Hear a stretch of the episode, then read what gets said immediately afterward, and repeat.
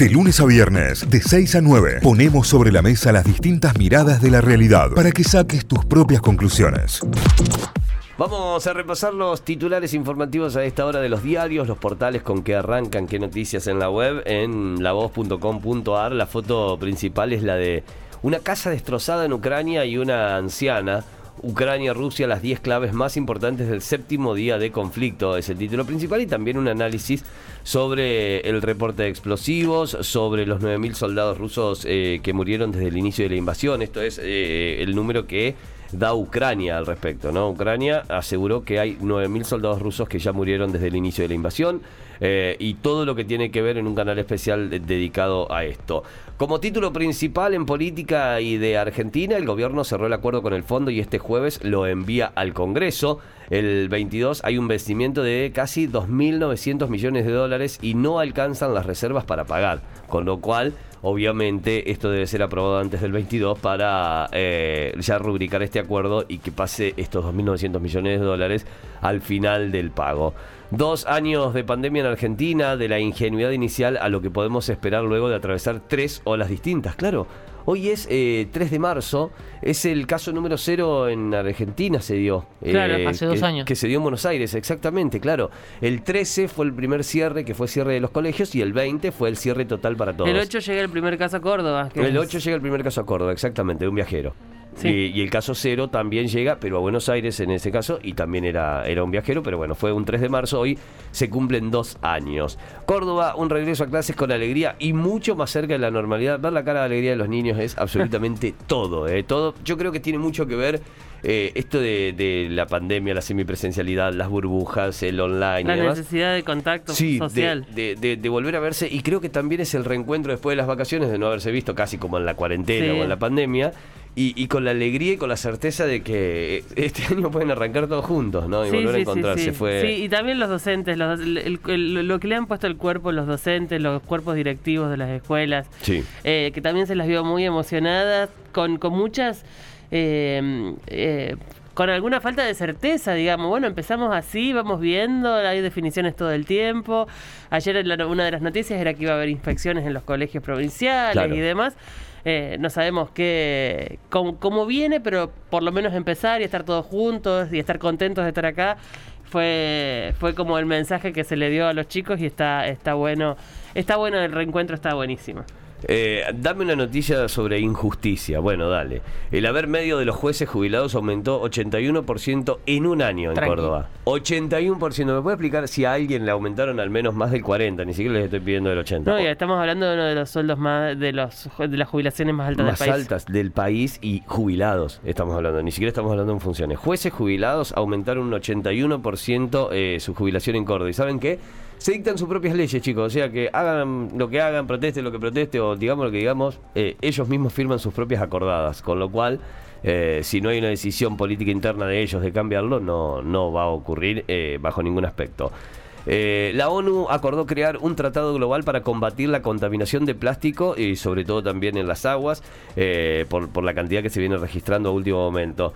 Hacía varios días que veníamos eh, registrando y cronicando lo que había sido el policía baleado. Bueno, se descubrió que el policía baleado por otro en Córdoba, este policía que fue baleado en el hogar de lo que sería su pareja por la expareja de este, que también es un hombre policía. Bueno, se trata de el hombre araña solidario.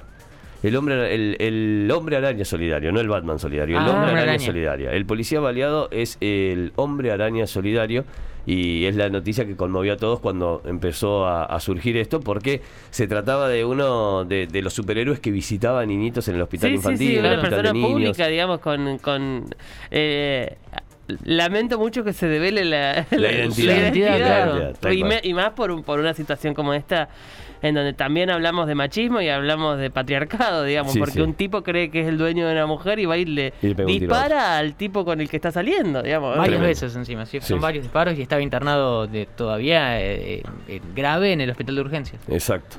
Vamos a algunas deportivas de Mundo de Boca en Córdoba, a la 12 pidió más huevo y la gente de Central Córdoba se hizo ir, se hizo ir como llegó por la gente de Central Córdoba, era muy poquita.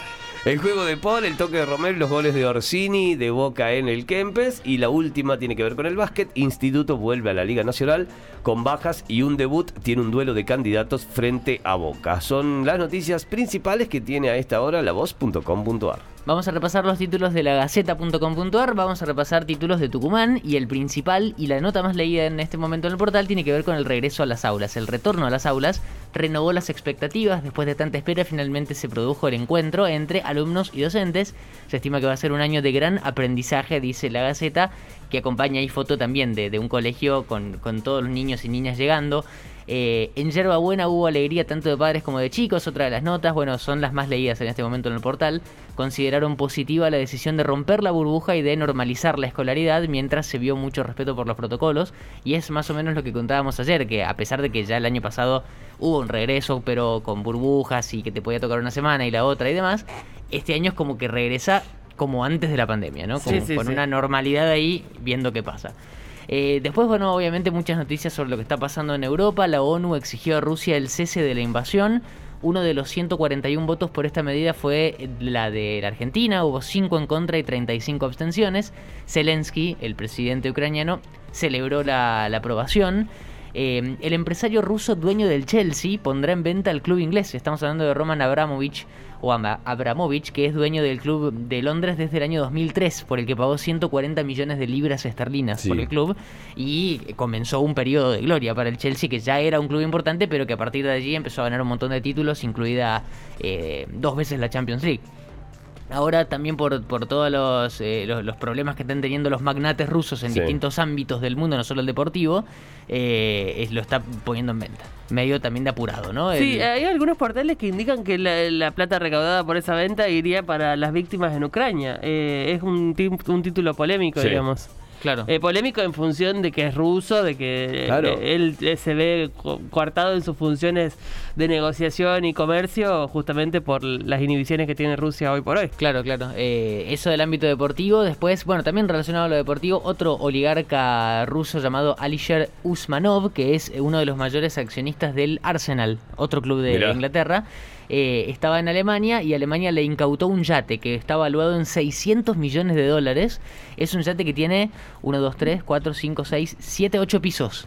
Es una bestialidad de gigante y hermoso. Pero bueno, quedó incautado en Alemania, ¿no? Eh, el super yate, propiedad de este magnate ruso, uno de los hombres más ricos de Rusia. Eh, se llama Alisher Usmanov.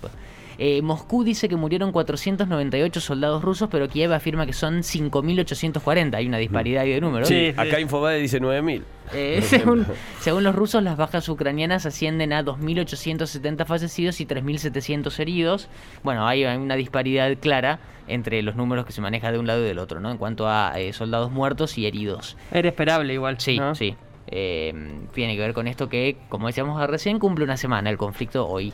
Eh, después, otros títulos, filas de moras y sistema caído en el trámite de fe de vida. Mirá, nadie se sorprende por esto.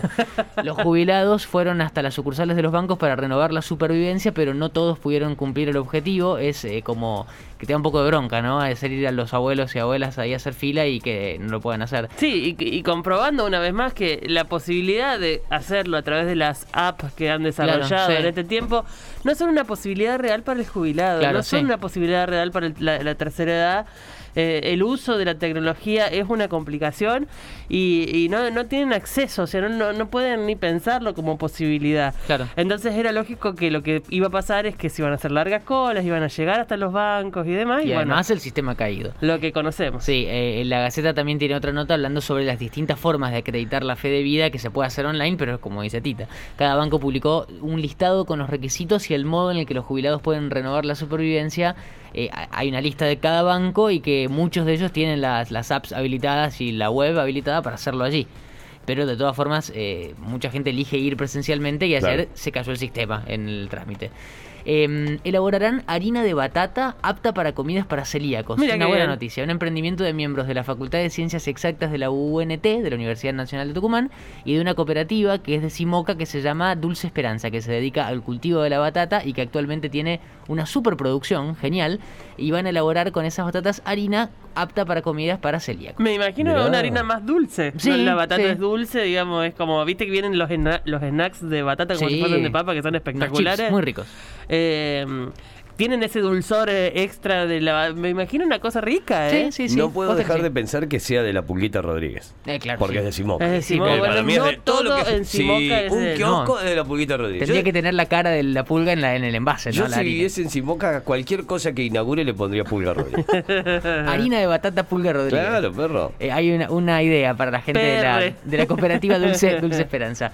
Dos de deportes para cerrar. Boca sufrió, pero al final festejó. hizo pesar su jerarquía para eliminar a Central Córdoba de Rosario y avanza en la Copa Argentina. Y Rosario va a ser la próxima parada de Atlético Tucumán, que no se conforma con la victoria ante Patronato, la primera del campeonato en la fecha pasada, y va a buscar sumar ante Newells el próximo fin de semana en la quinta fecha de la Copa de la Liga. Títulos que repasamos todos completos en lagaceta.com.ar. Muy bien, nos vamos para Telam, la agencia estatal de noticias, telam.com.ar, tiene como principal foto el desastre humanitario en Ucrania eh, una foto espeluznante y un título que en principio te resulta polémico porque el título indica Rusia suma triunfos militares y condenas políticas. Eh, se entiende desde, dónde está planteado el título, pero vos decís triunfos militares y, te da un escosor eh, en el cuerpo. y la realidad es que, bueno, tienen todo un canal dentro de telam.com.ar en donde hay muchos detalles sobre lo que pasa en Ucrania, con noticias que abordan la temática desde distintos puntos eh, como lo tiene la guerra, ¿no? Eh, más títulos de Telam. En lo que va del año se registró un femicidio cada 26 horas. Tremendo. Tremendo. Si, el, año pasado, el 2021, el promedio cerró en 33 horas. Este verano, solo en los primeros dos meses, porque tenemos dos meses y tres días, hemos sumado una cantidad de femicidios que indican que cada 26, años 26 horas se mata una mujer en en la Argentina por ser mujer. Básicamente ese es el dato.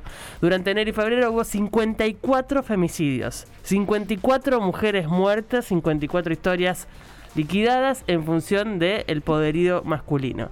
Entre ellos son dos trans, transvesticidios. Eh, los, eh, los distritos con mayor índice de hechos fueron la provincia de Buenos Aires, Santa Fe y Córdoba. Eh, a raíz de los asesinatos. Este es el dato que a mí me pone de la nuca. Por, por culpa de estos femicidios, digamos, por esta situación, hay 64 hijos que quedaron sin madre. 64 hijos que quedaron sin madre. No, no, no, es impensado. Es, es eh, demoledor. la cabeza. Eh, la Casa de Encuentro, que es una de las que, organizaciones que releva permanentemente este tipo de datos, ha publicado un listado con los detalles de de este informe, pero bueno, la, indicación es esa. Hay 64 pibes que quedaron sin madre, hay 54 mujeres menos, todo culpa de los femicidios que se dan en los primeros dos meses del año. Eh, vamos con más títulos. Eh, ya son 58 los argentinos que salieron de Ucrania en medio de la invasión rusa. ¿Se acuerdan que primero eran seis familias que estaban buscando a sus niños por vientre subrogado? Eh, bueno, hoy en total son 58 familias que lograron salir a través de la Embajada Argentina en Kiev y que llegaron a Rumania, o a Rumanía, como dicen en Europa. El proyecto de acuerdo con el FMI llega al Congreso y el oficialismo traza un plan para el debate. Estamos hablando de la deuda con el FMI. Y el cuerpo legislativo en la Cámara de Diputados va a discutir este proyecto, este acuerdo desde las 12 de hoy jueves, desde el mediodía de hoy. Seguramente sea una discusión larga. Para aquellos que están particularmente interesados, siempre tiene transmisión en vivo a través del canal de YouTube de el Congreso de la Nación. Eh, vamos con más títulos de... Mm, telam.com.ar. Lamens adelantó que lanzará una nueva temporada de previaje, así que si tenías pensado, tenés eh, algunos días pendientes. Eh, durante el año. Eh, tras el récord que marcó el verano, se lanzaría nuevamente el previaje en la Argentina. Ya tendremos más detalles al respecto. Eh, una noticia que tiene que ver con la causa de los seis violadores en grupo, la violación múltiple en Palermo. Aún muy afectada, la víctima de violación grupal pudo declarar y realizó un relato de los hechos que obviamente involucran y y perjudican aún más, como si hubiese más formas de perjudicarse a sí mismo a los pibes, a estos seis pibes que violaron en grupo eh, a una joven en Palermo a plena luz del día. Eh, vamos con más títulos. Eh, la recaudación impositiva creció un 62% en febrero y superó el billón de pesos. Esto es economía, esto es lo que sucede en la Argentina en este último mes. Es un dato alentador de la economía. Eh, un dato interesante que arrojó el Ministerio de Salud, la población de adultos mayores creció un 1,4% en nueve años y, y subió a 7 millones de argentinos que tienen más de 60 años. 7 millones de argentinos tienen más de 60 años, un dato que a mí siempre me gusta. Boca sufrió, pero al final le hizo pesar su jerarquía para golear a Central el Córdoba de Rosario acá en el Kempes por los 32 avos de la Copa Argentina. Esto lo veníamos comentando. Te da un poco de miedito cómo llega Boca para la final, Santi, ¿no? Oh, afiladísimo. ¿Viste? Eh, luego de 15 años, Djokovic confirmó que se desvinculó de su entrenador, Marian Bagdad. Eh, quedó desvinculado. Obviamente todo esto tiene que ver. No, este es el entrenador que ah. se fue cuando llegó el gurú, le dijo yo no, yo no, eh. yo no. Y en un momento volvió. Ah. Y en un momento volvió y dijo, bueno, ¿qué voy a hacer? Voy a seguir trabajando con este guaso que lo conozco hace 100 años. Eh, es eh, El serbio tuvo durante su carrera otros entrenadores, pero Bagdad estuvo con él 15 años, así que son muchos los momentos que compartieron juntos. Bueno, acaba de confirmar Novak Djokovic que fue desvinculado de su equipo de trabajo. Veremos cómo se rearma y veremos si vuelve a jugar, porque la realidad es que en estas condiciones mucho no, no hay para para negociar porque no está jugando directamente eh, Novak Djokovic por estos días. Eh, vamos con la última, ¿les parece? Este es un dato, te diría que casi cultural, se termina una era con esta noticia y con esto cerramos. Lucía Topolansky, la mujer de Pepe Mujica, renunció al Senado tras 22 años de parlamento, una de las mujeres de la política más importantes de Latinoamérica, sin ningún lugar a dudas. Eh, cortó su trayectoria en, como dirigente del Frente Amplio Uruguayo después de 22 años de estar en el Parlamento. Una mujer que le dedicó su vida definitivamente a la política. una mujer muy si no la conocen, de verdad que vale la pena conocerla, leerla, escucharla. Una mujer eh, eh, como pocas en Latinoamérica, así que bueno, se retira ya muy grande ¿no? de la política en Uruguay. Con eso cerramos los títulos de telam.com.ar. Notify, las distintas miradas de la actualidad para que saques tus propias conclusiones. De 6 a 9, Notify, plataforma de noticias.